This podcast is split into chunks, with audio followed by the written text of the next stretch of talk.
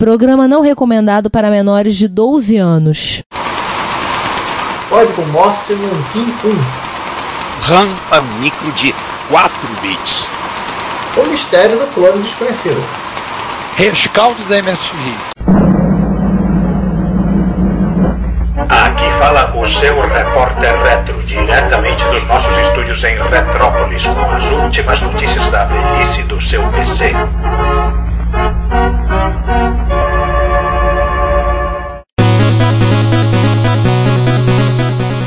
Bom dia, boa tarde, boa noite. Sejam bem-vindos ao Repórter Retro número 97. E desta vez eu não tenho nenhuma piada cretina em cima desse número. Me processem. Só o fato de que o número é o primo. Só isso. É o último número primo que temos antes do número 100. Sim, próximo número, número primo só depois do centenário do Repórter Reto, que vai ser o primeiro do ano que vem. Aê! E só para avisar os ouvintes, caso já tenham reparado ou não, a minha voz ficou pelo meio do caminho, tá meio assim desde a, desde a Rio, então tô avisando pedindo desculpas. Já estão cientes que a voz vai ficar vai ser meio arranhada o episódio todo, ou muito arranhada. Os seus cabelos continuam o mesmo, mas a sua voz, né? Isso aí mesmo. É, a minha também tá um pouquinho rouca, mas não por motivos de, de MSX Rio, por motivos de vitória do Botafogo. Alô, nação alvinegra! E além de, de mim com Carlos Castro, estamos. Eu aqui, Giovanni Nunes, que não está rouco, mas eu acho que depois dessa lista de efemérides aqui eu vou acabar ficando rouco também. Ah, com certeza, porque pelo amor, né? T todo mundo resolveu fazer aniversário em setembro. Pois é, né? Tem um monte de coisa. Vamos começar com uma ferramenta de busca mais antiga do que a Alta Vista, por incrível que pareça, a primeira ferramenta de busca da internet, o W3 Catalog. Cara, nem eu lembro disso. Eu lembro do Alta Vista, lembro do Hot Site, lembro do, do Excite, lembro do Yahoo quando começou, mas o W3 Catalog veio antes. Gente, eu não lembrava. Tinha, o- tinha o Lycos também. O Lycos, verdade, usei o Lycos. E o Web, Webcrawler. Webcrawler, é, o Alta Vista foi, veio depois deles. É, Mas o teve o Lycos. é, teve é, Lycos, Mas- Webcrawler, aí depois teve o, o Yahoo. Ganhou uma certa, uma certa dominância, aí depois veio o Alta Vista. Não tinha um buscador chamado Hasta la Vista só pra buscar coisa pirata? Hasta la vista, baby. Tinha o Hasta La Vista. Usei também. Pirata e pornô, né? Ah, pornô nunca procurei lá não. Pornô procurava em outros lugares. Opa, não é bom falar isso nesse horário. Eu, a gente usou todos esses, esses pescadores, mas eu é, admito que o W3 nunca, nunca usei. Tem uma, um screenshot dele aqui, aquele- a, aquela interface bem modestinha de, de web dos anos 90, bem consistente né, com o que se fazia na época, quase parecia um gopher. Eu não tinha muito o que fazer, né? Então só dava pra fazer essa cara. E não tinha muitas páginas para procurar também. E o mais legal, hein, Giovanni, você viu? E o cara fez em Perl. Olha, era o padrãozão. Né? Na, naquela época a Perl era a linguagem da moda, que nem hoje em dia é Erlang. Eu tô tendo que aprender Erlang, que coisa pavorosa. É, Então, é, Python já deixou essa modinha. Não, o Python roda até no no Excel agora, então. Ah, então. As pessoas vão errar datas agora usando Python no Excel e, e, e precisão numérica. O- uma curiosidade, se ele, ele foi montado pela pessoa da Universidade de Genebra, Genebra, peraí, Genebra, Genebra, Genebra É. lá na Suíça. E começou tudo depois que o, o Tim Berners-Lee passou lá e deu um seminário. E aí o criador, né? Cadê? O Oscar Esse Mário cara aqui de baixo, o Strass. Oscar, gostei do Oscar Mário. É o Oscar Mário. O Oscar Mário, pronto, vou falar o terceiro nome dele não. O Oscar Mário resolveu é, fazer o. resolveu fazer um buscador. Mas ele só existiu durante três anos. Então ele foi desativado em 1996. É, porque o- a, a- a regra nessa época era você que você ter um catálogo, né? você deixar as pessoas administrarem o conteúdo do, do que era respondido. Aí veio o Google que elas falaram, não, vamos criar robôs que vão entrar nos sites e roubar informação. Opa, O Alta Vista já fazia isso. Os outros buscadores faziam isso. Só que o Google aperfeiçoou o método, né?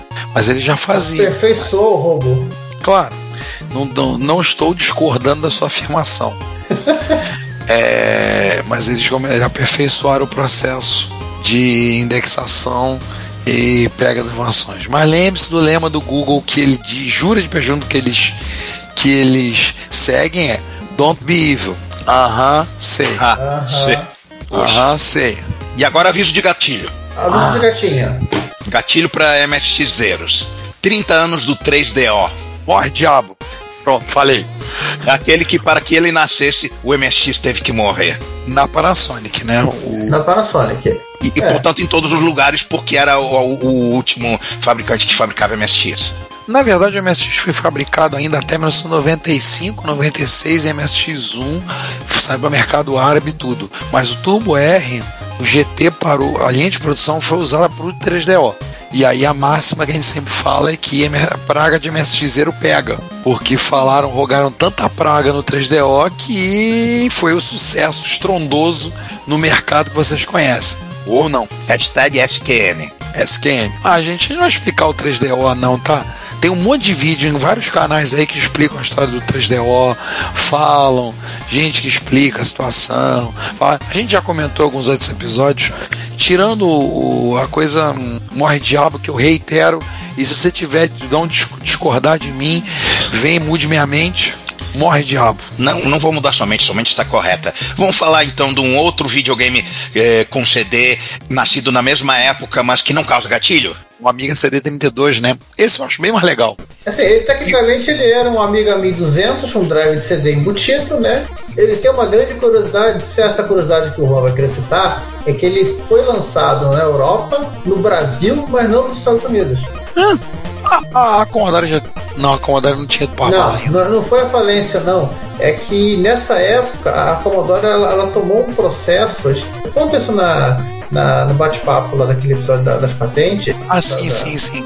que ela ficou, de repente, ela teve um problema, um problema de, de fornecedor querendo co- cobrando, cobrando coisa, e ela ficou proibida de importar componente, importar qualquer coisa, inclusive importar os 3DO para vender no Brasil.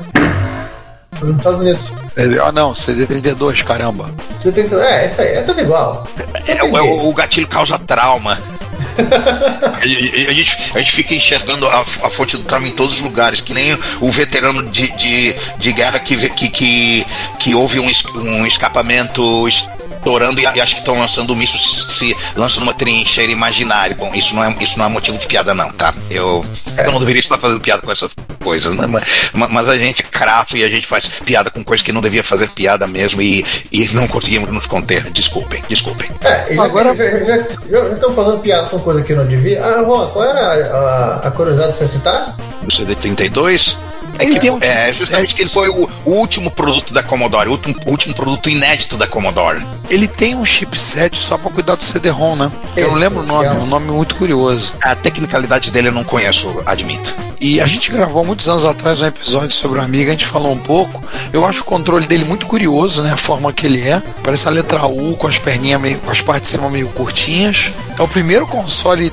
100% 32 bits do mundo, né? Mas teve uma vida útil infelizmente pequena.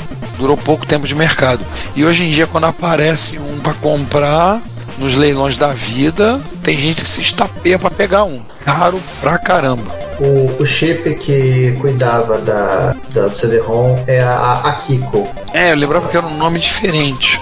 É um nome japonês, então. Nome Ela, mulher, ela, né? ela, ela não só, é, ela não só controlava o CD-ROM, como ela fazia a, a conversão de chunk para planar, poder fazer, é, poder mandar o mandar o imagens para memória de vídeo em tempo em velocidade muito mais rápida. Eu tava achando que, que essa próxima efeméride era repetida, pô, a gente não falou uma, a gente falou do MS-DOS 4, agora a, a gente vai. ah, Neste mês é, a efeméride é um pouco mais recente e é do MS-DOS 6.22, né? que foi o último MS-DOS a ser vendido de maneira independente. E trazia diversas inovações como o Double Space. Double Space ou Double Assim, olha essa treta da compressão de disco, daria um episódio todo só sobre ela. E Aliás, vamos um adicionar Stacker não morreu. É, aliás, vamos, é, é, vamos adicionar isso na nossa lista de, de promessas infinitas, porque os detalhes de- de- de- de- de- desse bunda lelê do Drive Space Double Space Stacker e Escambau é muito interessante. É uma história muito interessante e eu recomendo que vocês busquem a respeito. Porque o que tem de, de cobri- o que tem de cobriagem e, e puxada de tapete de lado a lado aí é grande.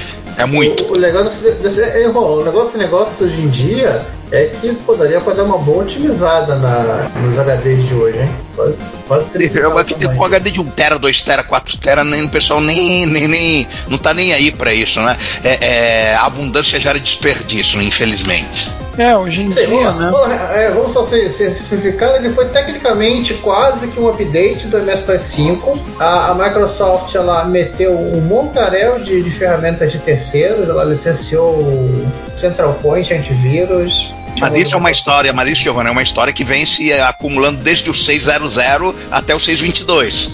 É, ela foi. Ela acrescentou uma série de ferramentas. Basicamente, sim, basicamente o, o, o que teve aí foram ferramentas externas e deixar todo mundo preparado pro, pro Windows 95, que um dia chegaria. Não, pro Chicago. Temos um bichinho bonito, né? de Ephemerity, Apple IIc Plus. Ah, Sim, porra, máquina bonita, máquina bacana. Aliás, Giovanni, é vale, vale lembrar a pergunta: quer vender? Não. Aqui atrás. não, não resisti, não resisti. Lembrar. Acho que nunca vou esquecer. Assim do 2C Plus eu vou lembrar. É o primeiro Amiga. É o primeiro Apple II. É o primeiro Apple II com Drive 3,5, né? Foi o primeiro e único. É, foi ele embutido, né? Hum. Até porque o, o GS não vinha com drive embutido. Aquele Mark Twain o... era, era ele, ele, apesar de ser posterior, ele vinha com de 5 e um quarto, era um 5 e um quarto, não, não padrão. 13,5. 13,5. Tem certeza?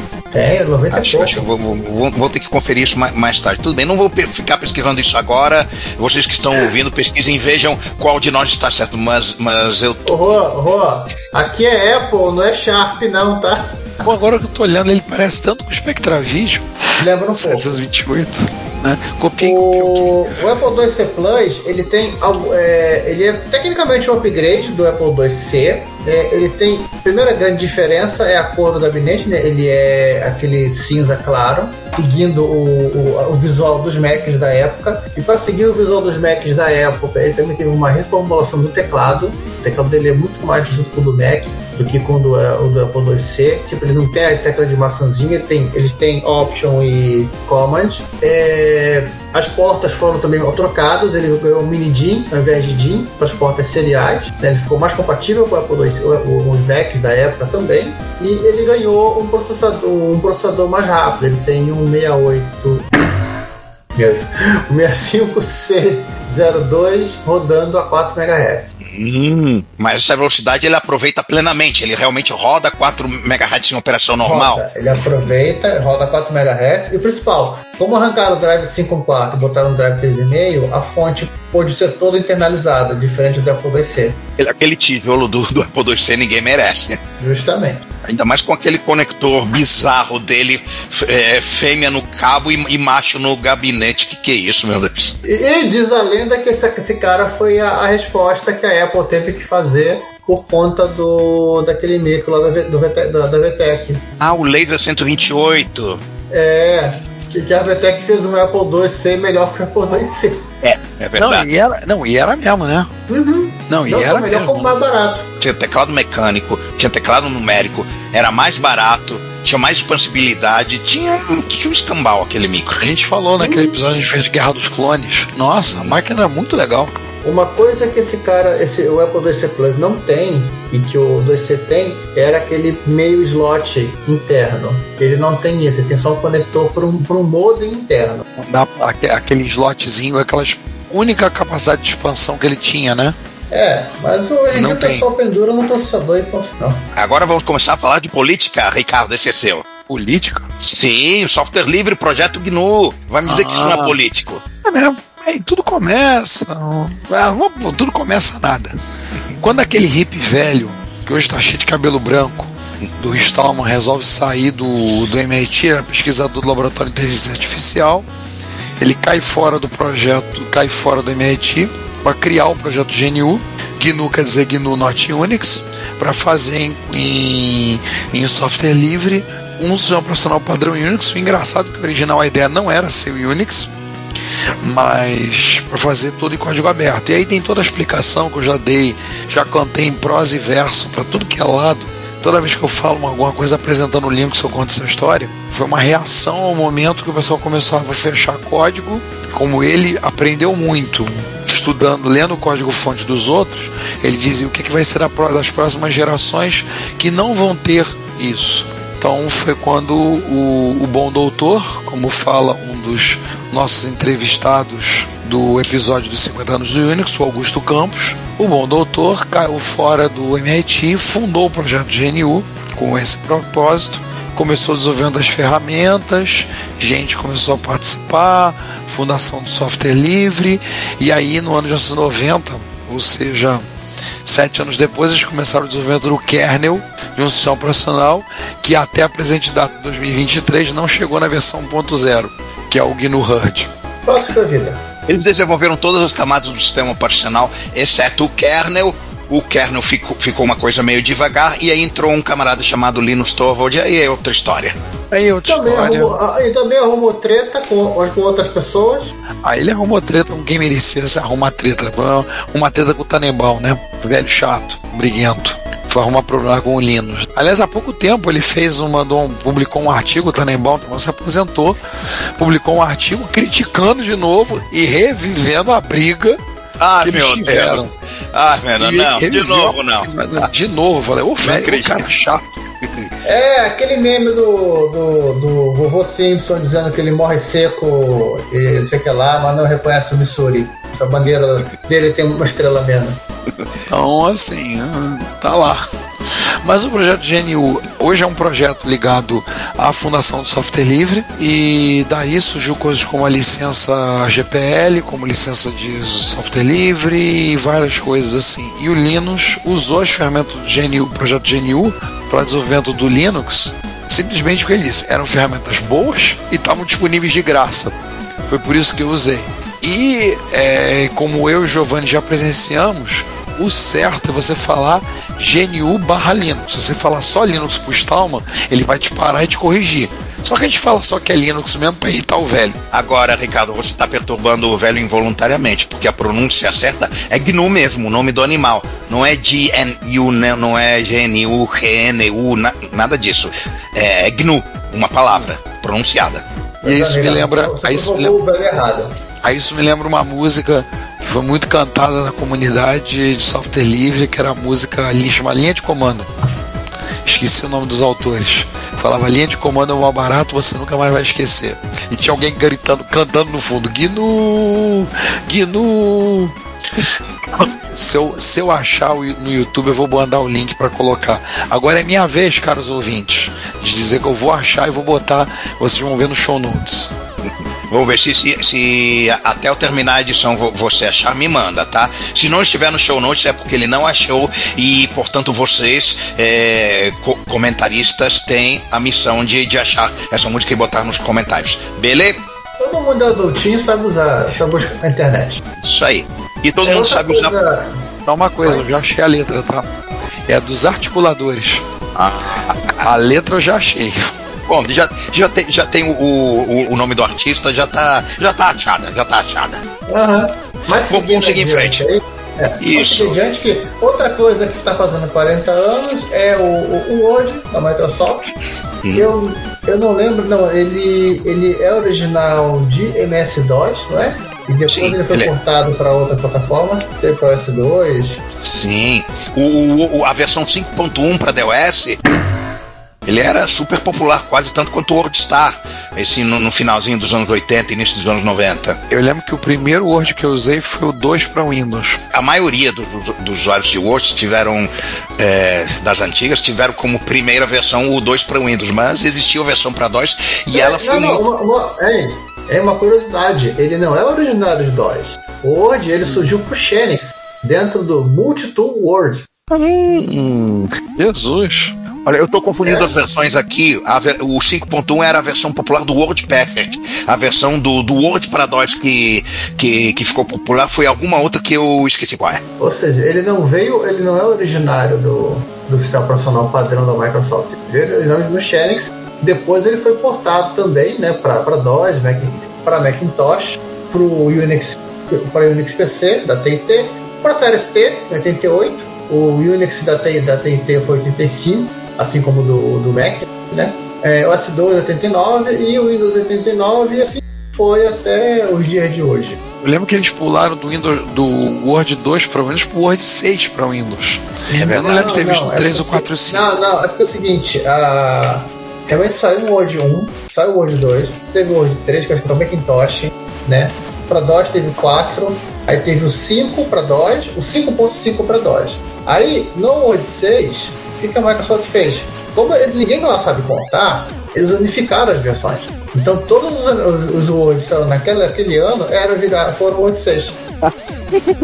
É, a Microsoft não sabe contar desde sempre, né? E passou a incapacidade de contar pro niche, né? Ah, O meme que, que nós postamos no, no Instagram há, há algum tempo atrás.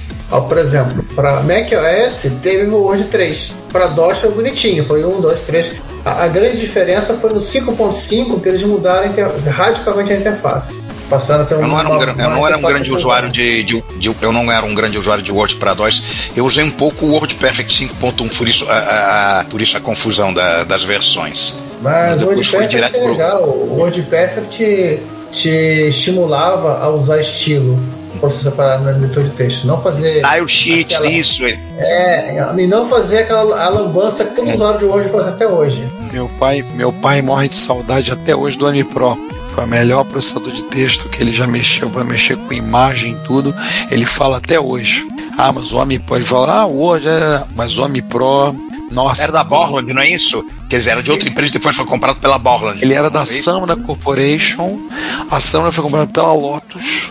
Chegou um ponto que a Lotus trocou o nome- dele pra, antes de matar, trocou o nome para Word Pro. É, mas foi lá atrás. Eu lembro dele falar até hoje, meu pai comenta do, do AMI Pro. Mas a gente já falou de episódio de, Word, de processador de texto lá atrás, Já, no. Office antes do Office, né? Tem outra coisa fazendo há 40 anos que é o algoritmo RSA. Criptografia. Eu quero uma pra O algoritmo RSA foi o primeiro algoritmo, apesar do trabalho do Diff, do Helm e do Markle, três pesquisadores bolaram todos os princípios que seria para criptografia de chave assimétrica. Foi um, assim, há pouco tempo eu, eu, eu dou aula de da disciplina de segurança da informação na escola, no curso técnico, e eu falei a segunda etapa, passei acho que dois meses falando de criptografia e falamos muito sobre o RSA. Recentemente eu li um livro que estava aqui na estante há um tempão, que é o livro dos códigos do Simon Singh, onde ele fala muito sobre cripto, fala criptografia ao longo da história, né? E o RSA é o primeiro algoritmo que o nome é RSA por causa dos três pesquisadores, né? O Rivest, o Shamir e o Aderman. Foi o primeiro algoritmo patenteado. A patente dele caiu nos anos 2000. Ele deixou de ser patenteado. Hoje em dia ele é livre para uso. Domínio público, para ser, Tá para ser é, é, tá em domínio público. É, foi o primeiro algoritmo de criptografia de chave assimétrica que Isso. tranquila, foi um dos maiores Isso. avanços da criptografia em dois mil anos. Isso foi uma coisa fundamental. Ele resolveu um problema que existia não só desde, desde o início da computação, mas desde o início da escrita, que é como você embaralha uma mensagem sem ter o problema de como eh, entregar a chave com segurança. Tipo, interceptar uma mensagem criptografada, mas você tem que mandar também a chave para descriptografar e se interceptarem, eh, vão ler a mensagem. Porque com o algoritmo assimétrico, e o RSA foi o primeiro algoritmo assimétrico, você tem duas chaves é, uma chave que serve para criptografar e uma chave que serve para descriptografar. E a chave para criptografar você pode botar público aos quatro ventos. A pessoa que quiser mandar uma mensagem para você é, pega essa mensagem e na, na privacidade do lar dela en- encripta a mensagem e a partir daí ni- ninguém mais pode descriptar. Só você que tem a chave privada. Não adianta a- a- as, pesso- as pessoas terem a, a chave pública porque ela não serve para desembaralhar, só para embaralhar. E é por causa disso que você consegue fazer Pix hoje em dia. Não, um monte de outras coisas, né? SSH usa, é, várias outras coisas você tem que, que trabalham E, e uma, tem uma coisa importante com relação à criptografia, esse negócio da chave ser assimétrica, é o fato de que se duas pessoas já sabem uma coisa, não é mais segredo. Pois é.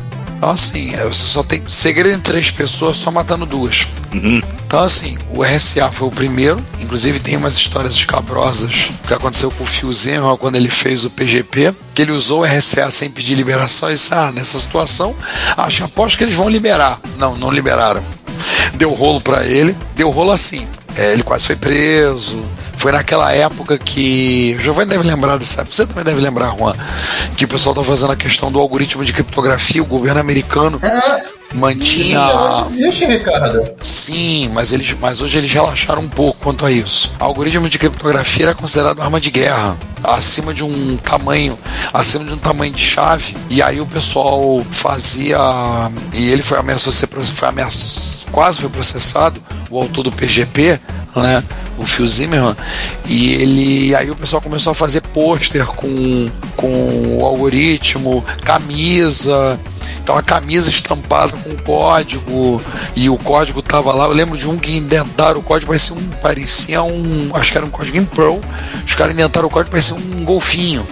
E várias outras situações assim. Entendeu? Ele botou num é livro. mais divertido? Não, é, tinha um livro, você podia, comprava, via com disquete nos Estados Unidos. Quando ele era mandado para é, mandado fora do país, ele- ele- eles mandavam sem o, o disquete. Só que aí al- alguém na, na Austrália resolveu digitar o código e resolveu o problema. Pois é. Então, assim, teve. é, e tudo em cima do RSA, e como lembrou bem o Juan, é talvez o maior avanço da criptografia desde o início da escrita. Que o grande problema até ali era você a questão das chaves. Hoje em dia, certificado digital, site seguro, é, o próprio Pix, como o Juan lembrou, SSH e várias e várias e várias infraestruturas se baseiam nesse conceito criado inicialmente nos anos 70 e sistematizado como algoritmo no, no final dos anos 70, mas em meados dos anos 80, início dos anos 80 e tornado público e aí patenteado nos anos 80. Hoje em dia a empresa que eles fundaram, a RSA, pertence à Dell. A Dell comprou a empresa, a RSA Security. Não sei o que é feito deles, os, três cidadãos. Fizeram mais algumas coisas na área. Fizeram, o Rivers, por exemplo, fez mais algumas cifras, RC4, RC5. Os outros eu não lembro, tá? com pesquisadores. Então, assim, tem, se vocês tiverem curiosidade, eu recomendo que procure o livro dos códigos do Simon Singh. Simon Singh. Muito bom o livro. E, e hoje sim, eu já botei meus alunos para resolver o RSA na mão. Claro, uma coisa bem pequenininha, mandei botei eles para fazer, fazer o cálculo na mão, no papel e lápis. Porque afinal das contas eu sou mal. Sei que eu sou Tem mal. uma matriz quadrada de, tem uma matriz quadrada de números que você precisa usar, não é isso? Não, você fazia com, com, com o grande problema é você fatorar o polino, fatorar os números. Então você trabalhava, eu trabalhei com números bem pequenos, bem pequenininho, tipo dois números primos, 7 e 11. Ah, eu tô assim. pensando em outro algoritmo. Olha, eu tô confundindo duas. Hoje é o dia de eu Não. confundir as coisas. Eu tô pensando no RC4, que é simétrica. Sim, sim, RC4. Que aliás, pessoal diz que não é grande coisa hoje em dia. É, o Kerberos usava RC4, mas o Kerberos 5 já troca o algoritmo. É um É, muitas vulnerabilidades dele, por isso que existe o AES, né? Foi do DES que descobriu as vulnerabilidades. O DES foi quebrado em três tentativas. O DES foi desconsiderado em 2005. O AES surgiu com um concurso que aí todo mundo entrou, até a NSA entrou no rolo e fizeram o concurso e deu o AES como que é o padrão de fato. Mas outros algoritmos muito bons saíram da época e muitos são usados até hoje. O Blowfish, Blowfish acho que é do Bruce Schneier. É, o Blowfish, tem uns outros com os peixes aí. Tem as variações do RCA, tem o, D, o DSA, o SCDSA, o Elgamal. O Elgamal é todo louco com matemática, curvas elípticas e não sei lá das quantas. Mas, pô, o egípcio que bolou, eu falei, esse cara tava fumado legal. Meus alunos riram um bocado quando eu falei isso. Esse Ele bicho tava. Esse cara ele incorporou Bhaskara.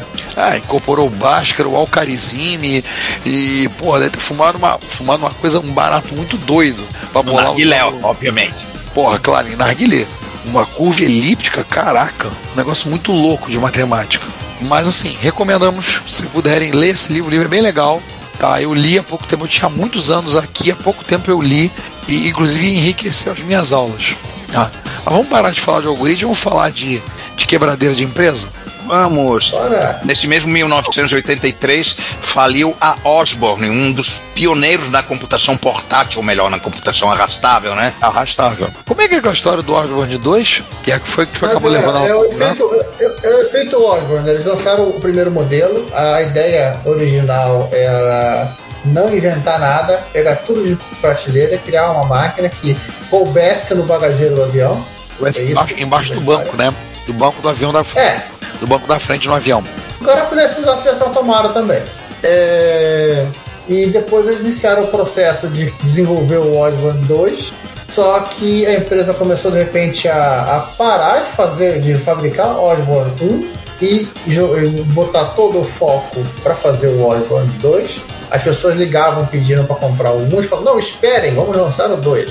Até o momento que a, a Capcom lançou o outro computador, que era quase aquilo que como o Osborne 1, as pessoas precisavam da- da- desse tipo de máquina, e a empresa capotou e decretou falência nesse, nesse ano simpático de 83. Falência de empresa é o, é o que mais acontece, mas vale a pena mencionar porque a Osmond foi pioneira na, na computação portátil, inclusive foi o formato no qual a Compaq se inspirou para fazer o, o primeiro computador deles, o primeiro clone de PC a ter sucesso.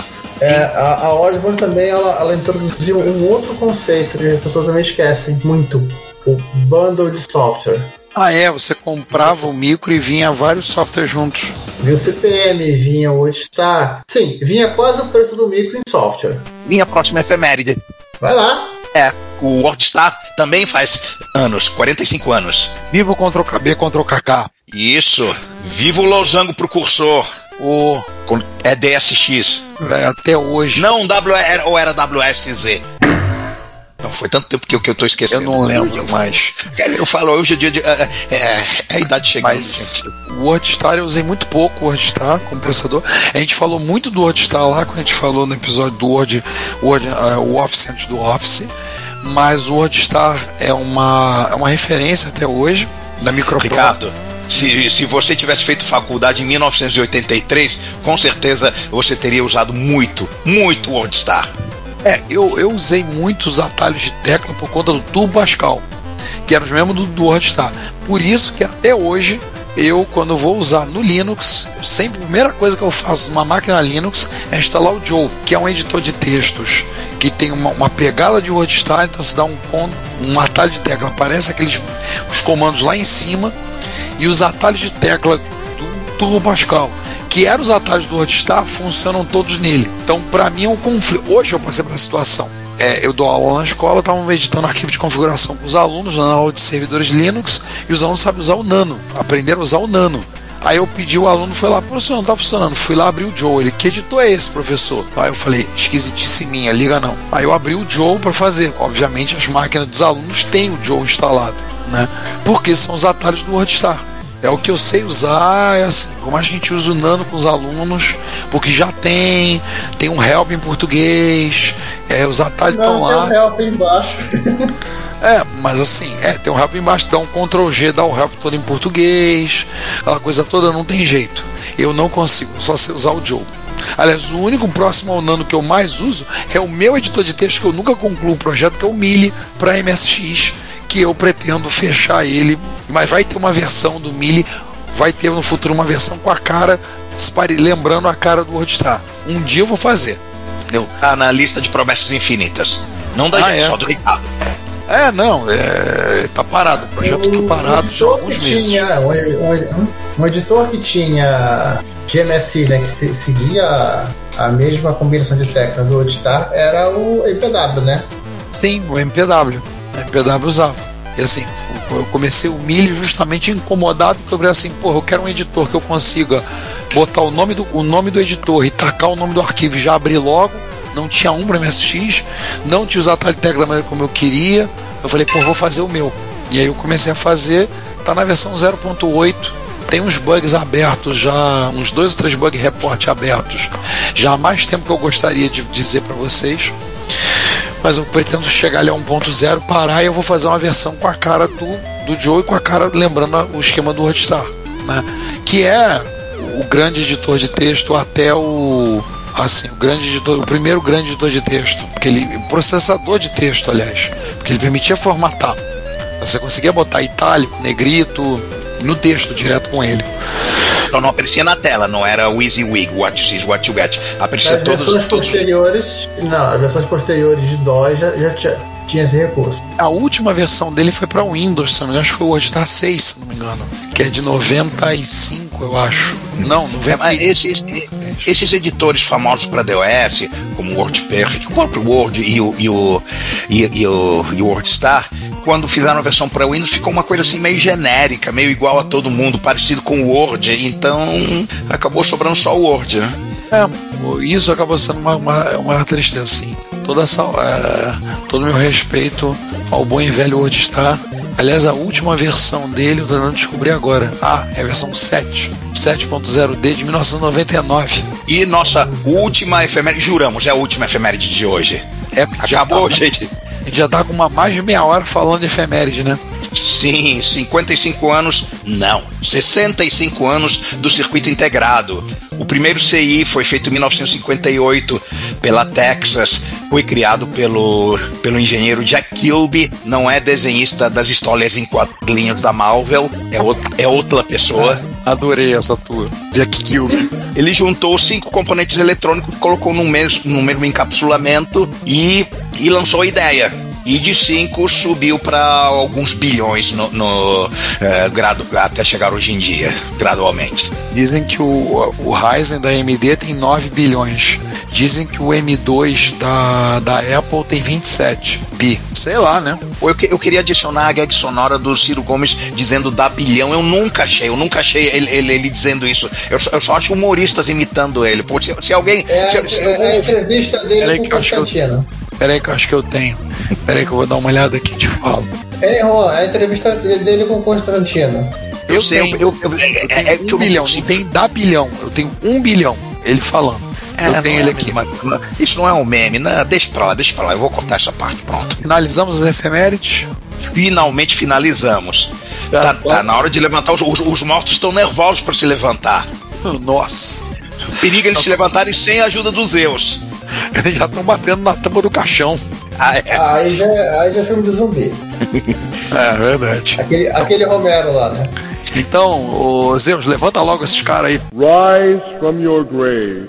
E nós temos, é, para nos mantermos na mitologia grega, uma Odisseia.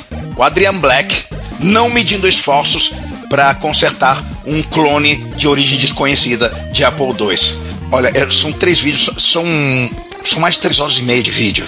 É, porque os vídeos Porque tudo é problema, pro problema que, que ele, ele trocava as coisas, um- uma parte do diagnóstico eh, começava a funcionar, aí ele encostava na placa, dava, dava um problema, era, era, era soquete ruim, era chip mal, mal posicionado, era, era, era eh, limpa contato que tinha que botar, mexe daqui, mexe dali, troca daqui, troca dali. No final das coisas, só tinha eh, dois ou três componentes ruins, tudo era problema na placa. A placa-mãe.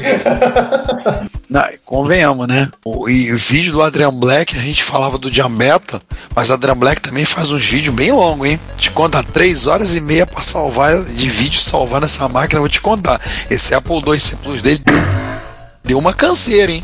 Olha, deu trauma Ah, nele. Dois Plus. É um 2 é um Plus, desculpa. É um 2 Plus. É um clone com teclado numérico.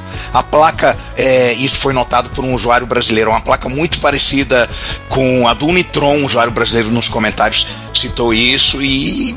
é, a qualidade de placa em fabricantes de clones a gente sabe que, que varia. Se, se de Ah, um é. lado. A- a- se de um lado a gente tem o, o Color 64 e o e, e aquele clone gaúcho que, que, que são muito bons, do outro aquele tem aquele da, do outro a gente tem aquele da Dynacon, né? Isso, isso É. no mundo pouco. Verdade. Vamos mandar um Dynacon MX1600 pro Adrian Black consertar. Socorro. Olha, é- é, assim, eu não sei se é, ele, ele vai adorar receber o presente. Eu só não sei se ele vai curtir a qualidade. o pior é que por fora a máquina é até bonitinha, né? Por fora- é verdade, por fora ele é bem, ele é bem bonitinho. É, é, vão- vamos pedir pro Daniel Campos emitir a opinião dele sobre como ele é por dentro. Vo- Vocês já. Vocês lembram, né? Vocês lembram da- da- das cobras e lagartos cuspidas na, na ressuscitação daquele micro? Ah, claro. Menino, o Adrian Black ficou com tanto trauma que na hora que, que depois de tudo, no finalzinho o micro já tava funcionando, ele botou pra testar um jogo que leva um pouco mais de tempo que carregar e ele falou: Oh não, oh não! Ah, carregou. Sério, me identifiquei. Ficou com sequelas, coitado. Mas aqui nós temos uma restauração um pouco mais. um pouquinho menos traumática de um Mac Classic que, de acordo com o Colin do This Does Not Compute, é um micro chato. É, é chato mesmo. Essa máquina é, é, é o, é o, Mac de 84 requentado. Aí é chato, porque a máquina, primeiro que ela é chatinha de ser desmontada, né? Começa aí, né? Maquinha, maquininha sem Pode- você, pode, você pode ver no vídeo exatamente a, o esfíncter, que é pra. é, olha, minha mãe me ensinou a não falar palavrão, então eu procuro colocar palavras do vernáculo, tá? Você pode ver co- como é que era a desmontagem ali no vídeo. O problema mesmo Não, ela- eu- não, todo Mac com aquela caixinha, Juan, ele exige que você tenha uma chave de fenda específica que só serve para abrir aquele, aquele Mac. E problema, problema, era só um problema no vídeo, que era causado por degradação de, de resistores na placa analógica. Só isso. Porque todo o resto estava ok. Sim. Quer dizer, Até o drive. suspe- É, até o drive. A bateria não vazou. Ó- Óbvio que ele trocou. Claro. Mas super- esse micro estava sob a proteção dos deuses, né? Porque a bateria do micro de 35 anos não vazar e a aquela engrenagem daquele drive estar inteira não é comum. Ah, Deus, sinceramente, Deus o, micro, o, micro é cima. tão, não, o micro é tão chato que ele não precisa nem dar problema. Cara, a, Mac, a Macintosh Librarian vai discordar de você. O Mac vai reclamar, hein? Ah, Me processe. A sacanagem, ela é um amor de pessoa, Macintosh Librarian. Ele é um amor, mas o Macintosh não é.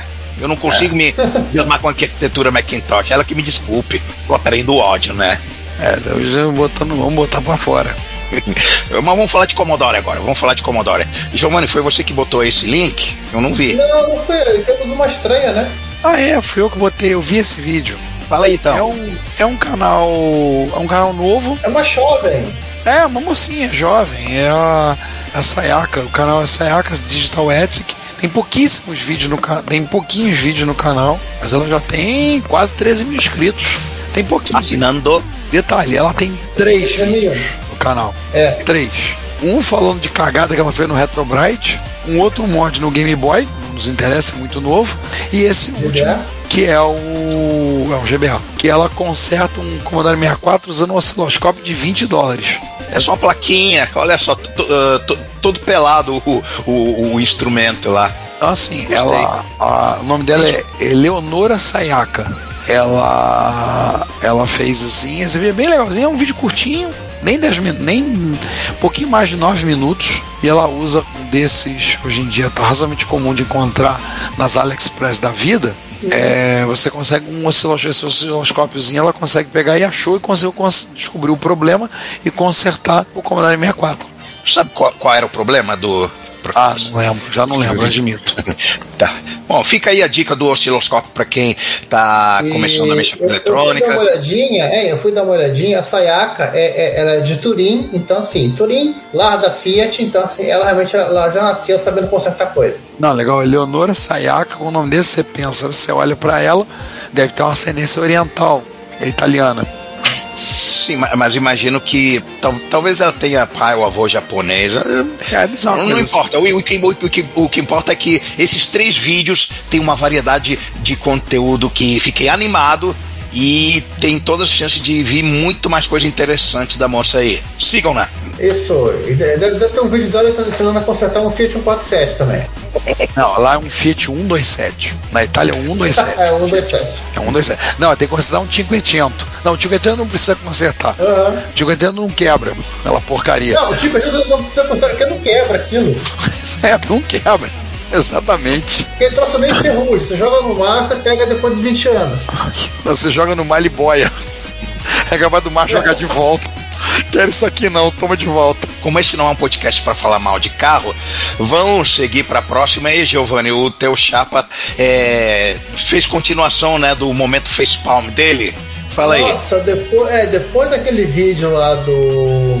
Ele consertando aqui. Na verdade, eu acho que esse é, outro, é outra Amstrad, não é aquele mesmo Amstrad da letrinha Store. É, esse aqui, assim, ele usou até uma câmera de calor para procurar o problema dos chips. E, e assim, era uma máquina que bizarramente parava de funcionar do nada. Eu vou dar só o spoiler final, porque assim, ele descobre que na verdade o que estava acontecendo era.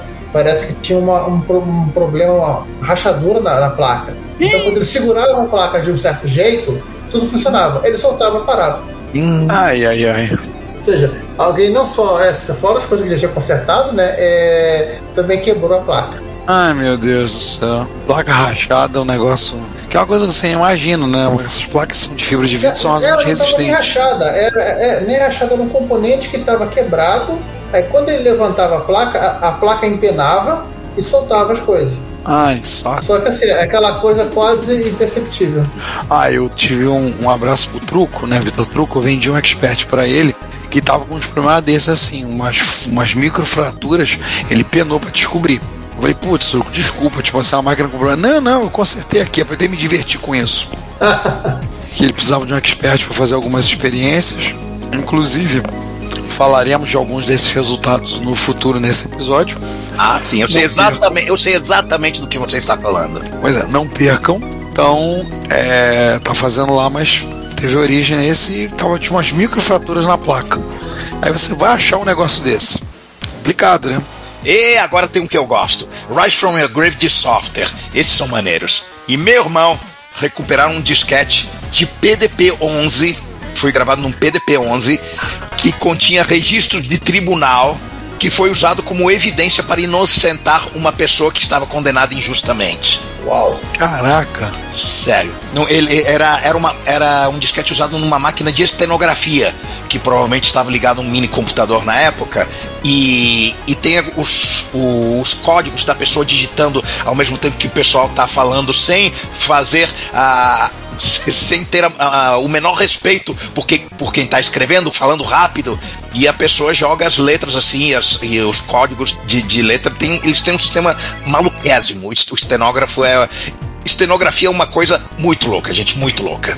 Tanto que eles tiveram que, uma vez que eles recuperaram um disquete e conseguiram, depois de fazer aquela cópia analógica e pesquisar o formato, e não conseguiram achar qual era o formato do disco, mas presumiram que, o, que ele não estava fragmentado e, e conseguiram os arquivos, os arquivos de texto, né?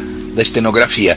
Eles é, chamaram vários estenógrafos como consultores, né, porque cada um usa seu código, e obtiveram o registro de um julgamento no qual uma certa pessoa tinha sido processada de algo, é, tinha mentido em julgamento, e o fato dessa pessoa é, ter sido processada por aquele crime é, foi um fato que foi uma evidência para outro julgamento, porque ela tinha antecedentes, sei lá, tem o fato de ter existido esse julgamento an- anterior conseguiu é, limpar a ficha de outra pessoa Caramba. e já estava fora da cadeia. Ela, ela, ela- ela, na, na verdade, teve uma pena pequena, acho que teve serviços comunitários, etc. Mas a pessoa nos Estados Unidos ter uma ficha criminal ferra com a vida dela pro resto da vida num nível que é pavoroso. E essa pessoa conseguiu limpar o nome dela. Bom, né? E você, você, você que está é, desesperado porque teu nome tá no SPC, né? Podia ser muito pior, né? Oh. Disquete de Eu não sei nos PDP-11, Estados gente. Unidos. Eu não sei nos Estados Unidos, mas no Brasil, quando você cumpre pena e é, é liberto, a tua ficha fica limpa, porque você já, é, já pagou sua, sua pena, cara. É, deveria ser assim em todo lugar, né? Mas lá não. Lá a pessoa fica com a marca da besta lá pra sempre. É, país, país desenvolvido é outra coisa, né? Mas, mas- mas não, não, não, não vamos entrar na polêmica. Não vamos, não vamos, não vamos. Vamos, vamos, vamos, vamos passar pro. Vamos, passar, vamos sair de quem tá morto, vamos passar pra quem tá vivo. It's alive! It's alive! It's alive! Aí vamos lá, o, o- o membro da família do Raspberry Pi da quinta série, né? Ele foi posto para emular memória para um computador. Agora você pergunta por que emular RAM para um, pra um computador se, se RAM é uma coisa que se acha tão fácil? Bota, uma RAM de verdade lá, estática, dinâmica, seja lá o que for. É que esse este computador usa um processador de 4 bits, que eu acho que é o, que é o Intel 4004. Caraca. O nome do Não, computador, não, é, o nome do computador é Bush 2090. Não é o Bush de George Bush, não, é B-U-S-C-H. Tô vendo aqui o pinout dele do, do chip de memória. Ele usa um chip um 2114, mais RAM, 10 linhas de endereço, 4 linhas de dados, write enable e chip select. Acabou. É Ele na conectou verdade- direto nas na portas verdade, GPIO. É, é, é, tem, tem- tem relação com a tolerância de voltagem do, do- da memória que essa máquina usava na época, que era muito mais monstruosa. É o. Tô vendo aqui, você, alegou porque é, liga direto nas portas GPIO do, do Pipico É muito curiosa essa máquina. O, o fato dele usar o Raspberry Pi para emular um componente nem é a parte mais interessante de- desse lance aqui. O, a máquina em si é o mais interessante. Que coisa, é uma máquina educacional, assim, displayzinho de LED, tec- é, teclado Hexa, tipo um Ki1, tipo um, um- aquelas placas da Intel de 8080 e 35, normal, só que computador de 4 bits, gente. Ele Não, o usava um TMS 1600. Nem é um 4004, é um processador mais desconhecido ainda. E usa frequência de 500 kHz. E se você quiser emular, tem gente hoje em dia que emula o Bush 2090 usando um Arduino. Um, um Arduino, qualquer coisa eletrônica que exista hoje em dia, qualquer uma, é, é um canhão para matar uma mosca. Verdade. É, se interessa saber, hein, Juan? É, é a série TMS 1000 da, da Texas. Nossa, que entrou em alemão a Wikipedia. É, porque deve ser muito, muito, muito comum, né? É de 74 o processador. Caraca, é velho mesmo, hein? E operava frequências com por exemplo, tre- 0.3 MHz. 300 a 500 kHz, que a máquina chegava a 0,3 a 0,5 MHz. E agora nós temos um tutorial de como você colocar vídeo composto no seu Mattel Aquarius. E aí, aquele momento que eu vou lembrar o Juan, coloca a Não, música do não, rap. não, não, não, chega, chega, chega, acabou, chega. Tá todo mundo saturado dessa piada. Chega. No! God, please, no! No! No! Na verdade é um projetinho, não é nem um. um Sim, é um não projetinho. máquina, é um, é um Olha, isso, isso me lembra. Uma plaquinha. E não parece uma coisa muito complicada, não. Pelo que eu tô vendo aqui, é um CI. É um CI, alguns resistores, uma meia dúzia de 10 centavos aqui, conector. Ah, O circuito não é complicado. Complicado é, é colocar, porque tem, você tem que retirar né, a caixa de RF, o circuito de RF, e aquela caixinha é, protetora tá fixada por uma montanha de solda. Isso é chato. eu queria ver qual é esse CI que estão usando. Ai, não tá dando pra ver aqui na foto. Mas, mas no site de- deve ter, deve ter um GitHub pra isso. Tem no GitHub aqui bonitinho. Pode pegar o, o bom. Ah, ele usa o AD812. Ah, tá. Isso aqui é mesmo? A gente usa um, tem um parecido com esse no Ômega. Ele faz o que? Ele recebe. Ele recebe. Ah, procurar a pinagem, então eu não consegui entender. Mas isso aqui não é um podcast eletrônica, tá podendo seguir adiante. Isso. Fica aí a dica. É bom saber que existe. é, é, isso me lembra, sabe o quê? Aquela plaquinha do Ed Snyder pro Coco 2, porque converter o Coco 2 para vídeo composto é muito complicado. Pro Coco 1 é simples, pro Coco 2 é complicado, justamente por causa da, do nível de integração dele. Então tem esse. Tem essa situação similar aí no, no Mattel Aquarius. No meu eu nunca fiz nada remotamente parecido, eu só usei. Agora ele, ele, ele pertence ao Frank. E na hora que o Frank. É, na hora que o Franklin Maciero, no, no, nosso parceiro da turma, na hora que ele colocar aquele X-Meu Aquarius para funcionar, aí a dica do, do modo de vídeo composto. Ei, Ron, esse cara, esse AD812 nem é um chipinho de, de converter coisa, ele é só um amplificador. Bem, não, não, não, me perguntem porque eu, eu parei de saber eletrônica quando, quando recebi meu diploma de engenheiro eletrônico. Então, Ah, quem, qui- quem quiser fuçar aí no- no- no- nos meandros, aí você está à vontade para ver aí no GitHub do camarada. Agora me vem um insano, um sem noção, me pega um outro computador de aprendizado, né, um RISC-Kit H8 e resolve fazer um downgrade na CPU. Era 8080, bota um 8008. Que isso? ninguém precisa de mais do que isso. É, e ele, de algum jeito, ele conseguiu é, aumentar as, porta, as portas de I.O. para 256, sendo que o próprio 8008 não tem 256 portas de I.O., tem Esse é o 30. mero detalhe. Não faço a menor ideia de, de como ele fez isso, mas a bizarrice do negócio é suficiente para para merecer a menção. E outros mais corajosos aí entrem e, e analisem o que o camarada fez. Agora, o que, que a gente tem de vídeo maneiro aí? A gente vai chegar finalmente ao Kim 1, né? É, Um código Morse nele, né? O Kim 1 é aquele de um computadorzinho educacional, né? sim, Com display de sete segmentos, tecladinho X, essas coisas, né? Não era educacional. Ele foi originalmente projetado pela MOS para testar o 6502. As pessoas viram e falaram, quero também. Shut up and take my, take my. Ele é um projeto interno que virou um, um produto, literalmente. esse programinha é na verdade um programinha para testar a, a proficiência da pessoa em código Morse. Ela joga um, um conjunto de letras e a pessoa tem que fazer os pontos de traço corretamente e ele avalia se você acertou ou errou. Ah, isso era, isso eram testes válidos para você trocar de categoria, tem? E... Rádio amador, né? Rádio amador, é. Sim. Ah, tá, tá certo. Esse programa foi publicado nesse livro para as pessoas treinarem para esse teste. Quem botou esse vídeo do não, Como Não Fazer Retrobrite? Não fui eu. É, é aquela velha menina do. a italiana lá que conserta Fiat. É a Sayaka. ela botou como não fazer Retrobrite. Então, basicamente, ela marmorizou a peça. Fez da maneira errada e você já vai dizer assim: não faça dessa maneira. Pelo menos ela mostrou como não fazer. Eu, eu nem vi esse vídeo por, só para não ficar triste. Só pelo título, eu falei: não, não, não vou. Não. Eu, já, eu, eu já tenho motivos suficientes para ter depressão. Não, não, não vou. Não, não, ela não destruiu a máquina. A máquina. Eu gostei foi do, da, da Retrobyte que ela fez com LEDs e. Ah, já vi outros fazendo isso. O próprio Mas o- 8-bit Guy assim- fez uma assim. Assim, pelo menos ela, ela não derreteu. Ah, não. Ela não ficou enchendo a cara. Ela não ficou enchendo a cara enquanto ficou lá, depois foi dormir, não. Como outros que, que, que a gente poderia mencionar, ma- mas, mas não mencionaremos. Exatamente. Olha só, o Colin do This Does Not Compute achou um bichinho familiar à minha pessoa. O Alpha Smart. E aí tem um vídeo contando toda a história dele, como ele funciona, etc. É um. Vale, vale a pena ver esse vídeo. E a, a- ele foi feito por engenheiros da Apple. E a primeira versão, isso é uma coisa que eu não sabia, ele só tinha porta DB, ele só funcionava com, com micros Apple. O Pro que É, eu esse- tenho, É, você tem esse quadradão também, né? Que é PS2 e. e... Sim, ele, tem dois, o- tem dois mini DIN, que são dois mini DIN ligeiramente diferentes.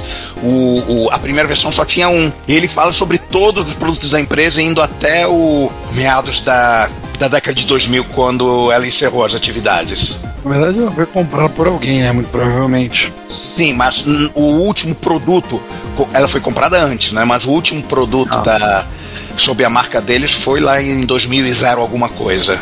Eu não lembro porque já faz algu- al- al- al- algumas semanas que eu assisti esse vídeo.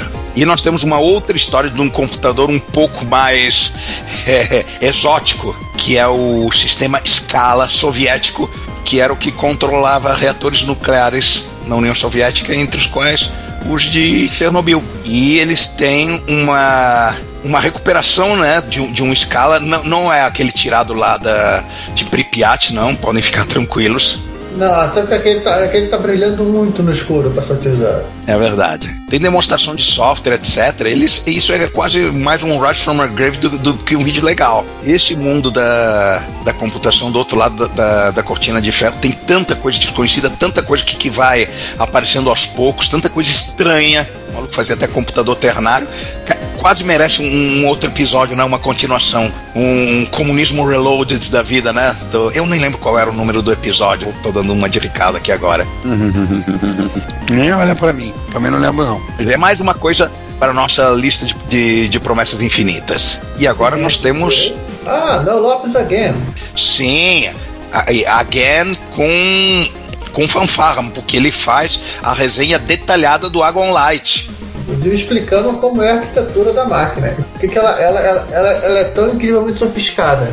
O engraçado é que o Noel Lopes, no início da, a- dele analisar a máquina, ele achou meio, assim, digamos, broxante ele ter aquele chip moderno como, como chipset dele, como VDP e controlador de outras coisas de, de I.O.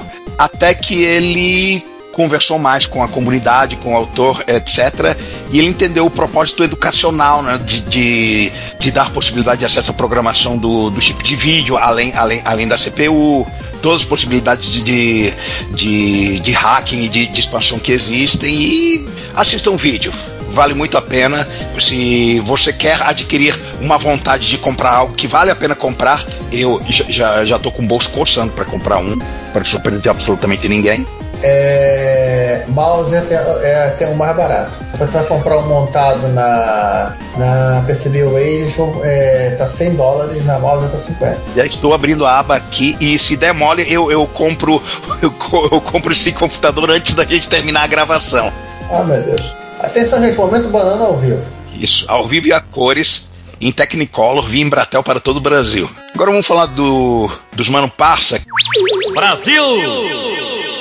Que pra variar está sendo monopolizada. Quando não é o, quando não é o Bafo, é o Vitor Truco, né? De vez em quando aparece um, um ou outro fazendo algo exótico, mas por mais de metade dos, do, das coisas de Mano Parça é o truco que faz. Quando não é o truco, é o Bafa, é o Bafa, quando não, não é o Bafa, é o. Tipo assim, não o. Ai, que dele. O do blog do Hotbit. Do quê? Ah, e, e a Tecnobytes que está do, dormindo há algum tempo, mas já já vai aparecer com coisas legais, aguardem, né? Mas não, mas não vamos. O Danjovic, eu só errei o. Eu só errei o. o, o, o, sobrenome do leste europeu. Sim. Sabe a SMX-HB, plaquinha, plaquinha FPGA, MSX, um ownership maneiro para você colocar dentro do seu Hotbit? Agora ele fez uma versão para expert. Quer dizer, fez não, ele ainda está fazendo. Talvez quando vocês estiverem vendo esse episódio ela já esteja pronta e sendo comercializada, mas por enquanto ainda está na, na fase de testes. Mas como a SMX-HB funciona bonitinho, eu não vejo grandes questões que impeçam essa versão de expert de, chegar a bom termo e, e, e, sair funcionando linda, leve e solta. Aliás, eu, alguns dias atrás eu acabei de instalar a minha SMX-HB no, no Hotbit é, zicado que eu adquiri exatamente para esse fim. Achando que é uma maravilha. O que, que temos de comentário do episódio 145? Nós temos na parte A um comentário, mas é um comentário que vale por, por vários, Uhum. que é o comentário do nosso amigo, nosso ouvinte do Rony Von. Olha, como você tá com, com a garganta ruim e o comentário é longo, acho melhor eu ler, tá? Sim, sim. O Rony Von diz: computador lindo. Como itens de colecionador, três coisas são disparadamente as grandes barreiras. 1. Um, flop drive mosca branca. Tanto 5 em quarto quanto 3,5 já vem com defeito ou vão apresentar defeito em pouco tempo. 2.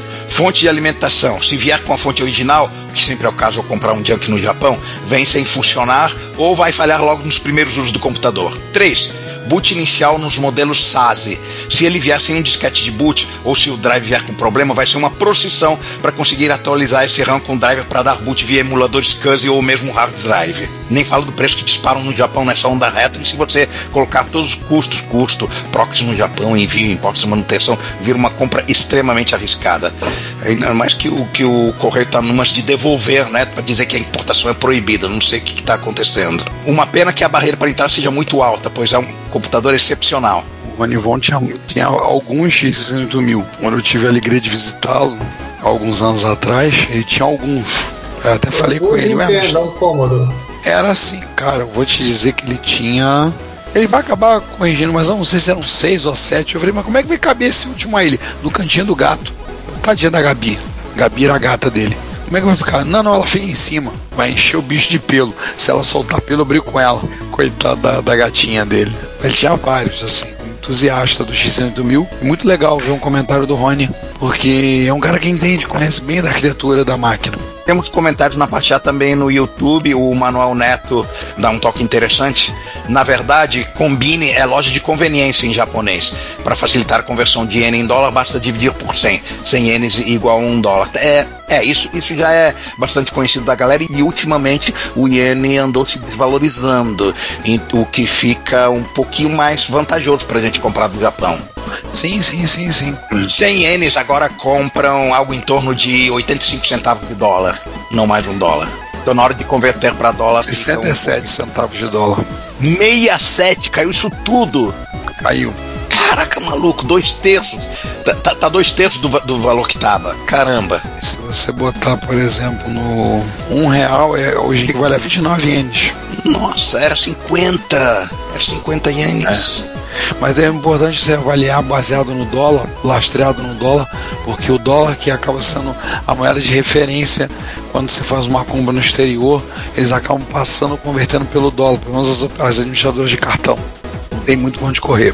E na parte 2 nós temos é, nós temos um comentário do usuário ZanakiX Foi massa esse episódio. Honestamente, eu sabia muito pouco sobre essa bela máquina, mas hoje sei um pouco mais. Obrigado. Seria um dos clássicos que eu teria, mas como todos sabem, é necessário abrir mão de algum órgão do corpo para ter um. Acabei desistindo. É. É, tá, tá nessa base mesmo. Eu, eu nem, eu, eu, até tenho alguma vontade de, de, de ter um 18 mas, mas eu, eu olho pros preços e, e a vontade passa logo. Para eu conseguir eliminar a vontade de comprar um micro clássico é porque a situação é, é porque a situação tá preta. É o que o Rony falou, né? Uma máquina bacana, bonito, falou excepcional, mas ela é grande, ela é pesada, então você vai gastar muito com frete, você vai com pode atrair atenção da receita, claro, isso é uma loteria, né, para importar. Então, várias coisas. E o outro comentário é do Bruno Márcio dizendo: sobre o Zegraffer, eu tentei copiá-lo em 1994. Estávamos no apartamento do Delavi, conhecido aqui em Brasília como Biri. Na época estávamos fazendo um grupo de estudo de Assemblies em 80. Foi então que ele se ausentou para ir ao banheiro e eu e um amigo tentamos copiar o código fonte, que devia estar uns 40% concluído, porém MSX era lento e não deu tempo. Resultado: Biri me pegou no flagra e me encheu de soco. Ah, Biri Boy, Biri Boy. Fico imaginando se eu tivesse tido êxito, pelo menos tinha umas cópias circulando aí, bons tempos. Teríamos uma cópia, pelo menos. Pois é, né? Nem ele tem hoje em dia, né? Aham. Uhum. Já deve estar preso lá na Polícia Federal, né? É, a outra cópia tá na Polícia Federal. É, mas eu, eu também o Delavia era macaco velho, né? E deve ter, lembra, deve, deve, deve, é, deve, ter lembrado da época da, da Mega Hunt Sabão, né? Então ele sabia que não dá pra se apresentar por tempo. Delavia mandou um e-mail, falando agora, falando um tricôzinho, Delavia mandou um e-mail há pouco tempo a gente conversou um pouquinho, perguntou sobre eventos, sobre lista, sobre MST Rio, quem sabe eu apareço. Eu falei, duvido. Aliás, ele tá me devendo. Que eu queria que o Biriboy viesse dar palestra lá na escola, mas tem que contar a história da questão dele com a Polícia Federal. E ainda achou que quem fizer pergunta idiota, né? Por favor. Não, não pode não. Pode não. Mas e por falar em MSX Rio. We'll be together tonight.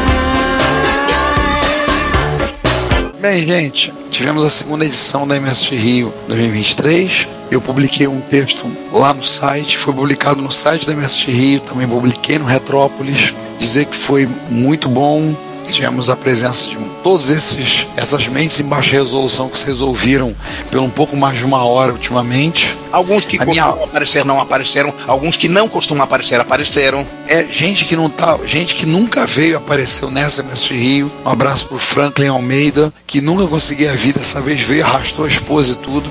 Mas sabe o que é maneiro? O, a nave do conhecimento é um centro de cultura. Do lado tem uma lan house gratuita que o pessoal fica lá fazendo, o pessoal visita, vê mostras, etc. E, teve muitos visitantes incidentais que, que ficaram fascinados com aquilo, nunca tinham visto nada parecido. Isso é muito legal. Não, e gente ficou fascinada, eu queria citar o Benito, né? Benito Piropo, que todo mundo sabe, foi colunista do Carnaval do Globo Z. Piropo apareceu, foi lá, adorou, um encontro, tem pouco não aparecia. O Piropo vestido parecia um indiano, né? E estava encantado pela nave do conhecimento mesmo, pelo espaço. Ele virou para mim e falou assim: meu amigo, como eu não conheci isso aqui, isso aqui é fantástico, eu tô encantado com esse projeto. Falei, bacana, né? Sensacional. Aliás, agradecer mais uma vez a Rosana, a diretora, a vice, pelo espaço. É, pelo visto, é, as considerações feitas por elas é que nós somos pe boas pessoas. Se nós somos boas pessoas, imagino para que elas, para elas, o que que são as pessoas ruins. Mas acho que nós somos boas pessoas, apesar de tudo. Apesar de tudo. Afinal de contas, nós nunca fomos presos por engano, né? Todas as vezes tinha um bom É, é, só o Delavi.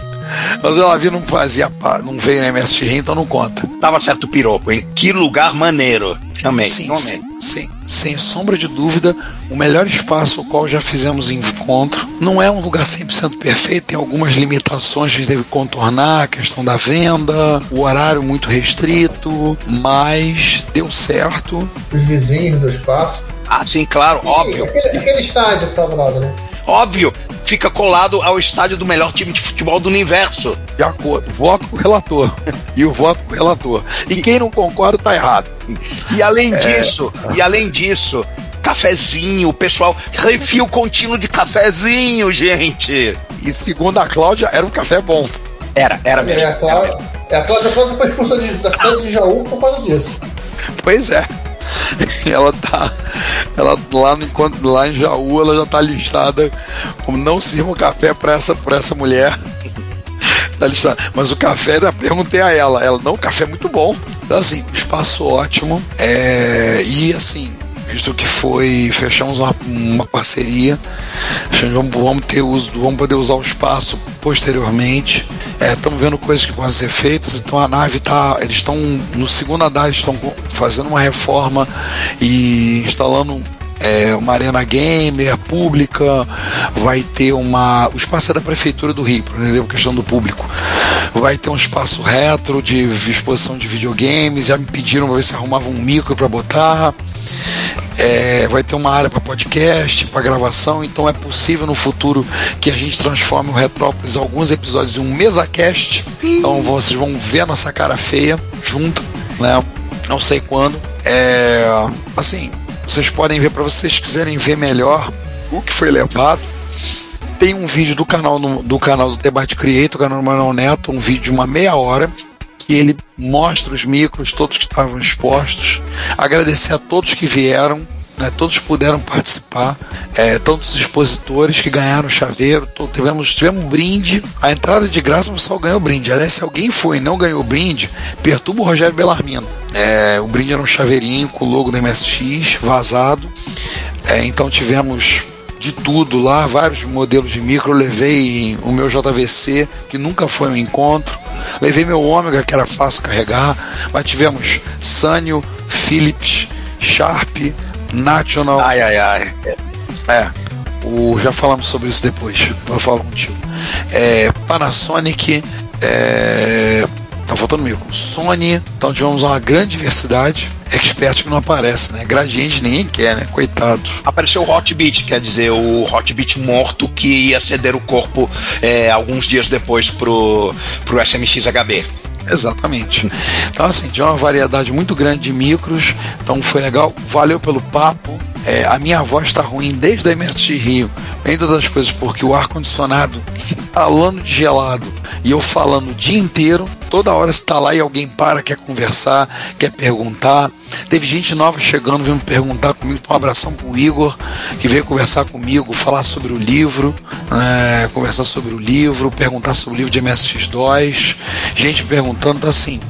A minha voz, infelizmente, ainda não se recuperou completamente desde a MSX até esse momento da gravação. Esperamos que ela se recupere, porque afinal das contas, agora, início de novembro, logo depois que vocês ouvirem, vale lembrar, 2, 3 e 4 de novembro, MSX, encontro dos usuários de MSX em Jaú, interior de São Paulo. Quinta, sexta sábado vai ser lá na mesma escola, na Escola Técnica Industrial. Não lembro o endereço de cabeça. Você procurar o site é msxjaú.wix.com.br, se eu não me engano. Posso estar falando besteira, mas se você tiver no interior de São Paulo, quiser dar uma passada lá, vai ser nesses três dias. Não vai ter o no domingo, porque domingo é Enem. Então a escola vai ser fechada para o Enem enquanto vão ser três dias, quinta, sexta e sábado. Eu vou. Mas se você for fazer Enem, aproveita e já faz lá. É, aproveita, já fica por lá, já vai, já fica por lá e não apareça nas fotos e nos vídeos do pessoal que chega atrasado. Uhum, já fica por lá. Já dorme é, na já, escola. É, já dorme na escola. Bem lembrado. Então, assim, é, a gente vai estar lá em Jaú. É, eu pretendo, tudo correndo bem, eu estarei em Jaú. Tudo correndo bem, o Juan também estará em Jaú. Então, se quiser dar uma passadinha lá, bater um papo, conversar com a gente, trocar uma figurinha, vai ser um prazer desgraçado, uma satisfação maldita tê-los lá bater um papo, conversar, falar sobre MSX, sobre micros, sobre o podcast. Mas essa MSX Rio foi assim, 10. Confesso que eu estava muito tenso, muito preocupado até o final, tipo, tem que dar certo. E no final, eu lembro do Rogério virar para mim e falar assim: botava no meu tio, deu certo, acalma, deu certo. E realmente, gente, deu certo. Então esperamos agora 2024, a próxima MST Rio. Vamos ver agora. Final de ano não dá para ter, vai ter esse encontro, vão ter outros eventos aí. A gente deve aparecer, é. MST São Paulo, que deve ser em dezembro.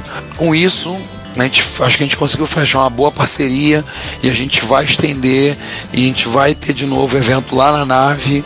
esperamos que vocês possam participar, possam visitar. Vamos ver a questão da Retro Rio. porque a Retro Rio eles têm restrição de horário, é, a gente não queria fazer uma Retro Rio em feriado, eles não abrem domingo, então a gente vai ter que acertar aí. Talvez a gente está vendo um outro espaço, vamos agora no finalzinho do ano, conversar com um outro espaço para ver, talvez a gente faça na Naves MST Rio, nesse outro espaço já conhecido, é o Caluste, Centro de Arte Caluste Gulbenkian. Talvez a gente possa fazer a Retro Rio lá e as MST Rio a gente faça na nave. Vamos ver ainda. Mas vou dizer que as perspectivas são muito boas. E você que foi, muito obrigado. Você que não foi, perdeu. Se planeja para a próxima. Agora, Juan, que novidade é essa que a gente tem de evento aí? Bom, estávamos achando que a MSC Rio seria a nossa última presença em eventos no Rio de Janeiro. Ah, achamos errado, otário. Eu fui contactado pe pelo organizador de um evento Geek Nerd que vai acontecer pela primeira vez é, no SEST Senat de Paciência em 25 de novembro, ou seja, um pouquinho menos de um mês do momento que vocês estiverem ou, ouvindo este repórter retro. E vai ser é, Nerd Geek em geral, game, anime, cosplay, tudo. O Sesc Senat é uma é um clube, né? Uma entidade, um lugar muito grande que, que fica ali perto de, entre Campo Grande e Santa Cruz. Apesar de ser muito longe, dá para ir de BRT direto da Barra e dá para ir de Supervia dire, de, direto do centro da cidade. A gente vai postar ah, as orientações para vocês irem. Eu recebi uma mensagem no privado: Oi, você, você é o, o, o administrador do Tetrópolis? Sim, sou um dos. Aí ele, ele mostrou a página, mostrou o evento que ele estava que ele tá organizando, as pessoas que uh, os expositores que vão aparecer, é, pessoal de cosplay, é, artistas, dubladores, pessoal de desenho animado. É, se o João estivesse aqui, ele poderia descrever exatamente como é um evento nerd. Ele já teve em centenas deles e eu tenho certeza que vai, vai coçar o rabo para ele querer ir. É, a, a, gente vai ter que arrumar espaço no carro, Ricardo. A gente vai ter que dar um jeito, né? De, mas assim, eu fiquei muito contente que a primeira vez que a gente é convidado para um evento Geek Nerd, a gente foi convidado a participar do evento. Né? E é um evento fora da nossa bolha, né? O tipo assim, tá tendo um encontro do canal 3. Aliás, o encontro do canal 3, a gente infelizmente não poderá estar, vai ser no dia 20 de São Paulo, vai ser no dia 28 de outubro, a Canal 3 Expo. Infelizmente nós não poderemos estar presentes. Nesse mas a gente vai estar. Semana. Oi? Não, outubro. Neste final de semana. Ah, é, exatamente. Nesse final de semana que vocês estiverem ouvindo, vai ser em São Paulo. A gente não poderá estar presente nesse, infelizmente, mas eu achei muito legal ter sido convidado para um evento Geek Nerd, porque é completamente fora da nossa bolha. Eu nunca fui convidado para um evento Geek Nerd como expositor a levar um micro clássico. Eu achei isso muito legal e eu ficou uma esperança, expectativa que vai ser um evento muito, vai ser um momento muito divertido. Vai ser muito o, legal lá. É, Ricardo, o Felipe Stoll, que é o, o, organizador do evento Anima o Clube, é, esse é o nome do evento, Anima o Clube. É, ele, ele deu pra gente de, de, de presente, não, não, não objeto, né? Uma mesa de com 3 metros e meio de largura. Vai dar pra botar micro, botar, botar material do grupo pra vender, botar uma ponta, botar um videogame clássico. Mas dá pra fazer um bocado de coisa. Dá até botar o João dançando em cima da mesa. Não, não. Eu não precisava dessa imagem mental. Nossos ouvintes não precisavam dessa imagem mental, mas eu vou deixar essa imagem mental no podcast porque eu sofri e eles vão ter que sofrer junto. Depende, dançando do quê? Macarena? Não sei, vocês escolhem. Cancan? Não, não, não me interessa, não interessa, não interessa. Acabou, não quero saber. Olha, não, fazer cover do Locomia chega, chega, chega, chega, chega, acabou, acabou, acabou o episódio, acabou o episódio, chega, chega de episódio, chega, chega, chega, gente, vamos nos despedir. Como vocês podem ver, meu ouvinte, as piadas continuam cretinas. A minha voz não é mais a mesma, mas as piadas continuam cretinas. Nos vemos em uma ou duas semanas aí no episódio de novembro. Abração para vocês. Até mais, fui. Pessoal, a gente se vê nos eventos que aparecerem por aí. A gente se vê no próximo mês nos episódios do podcast, do Repórter Retro e pelas internets da vida. Aquele abraço. Até mais, pessoal. Até semana que vem. Nossos episódios também estão disponíveis no Spotify, Deezer e Apple Podcasts. E não se esqueça de assinar a Retrobits, a newsletter da Cidade dos Clássicos, para ter no seu e-mail todas as sextas as últimas notícias do mundo da retrocomputação. Fale conosco nos comentários das postagens, pelo e-mail contato@retrópolis.net.br e visite o perfil Retrópolis nas redes sociais. Como sempre dizemos, seu comentário é nosso salário. Obrigado por sua audiência e até o próximo episódio.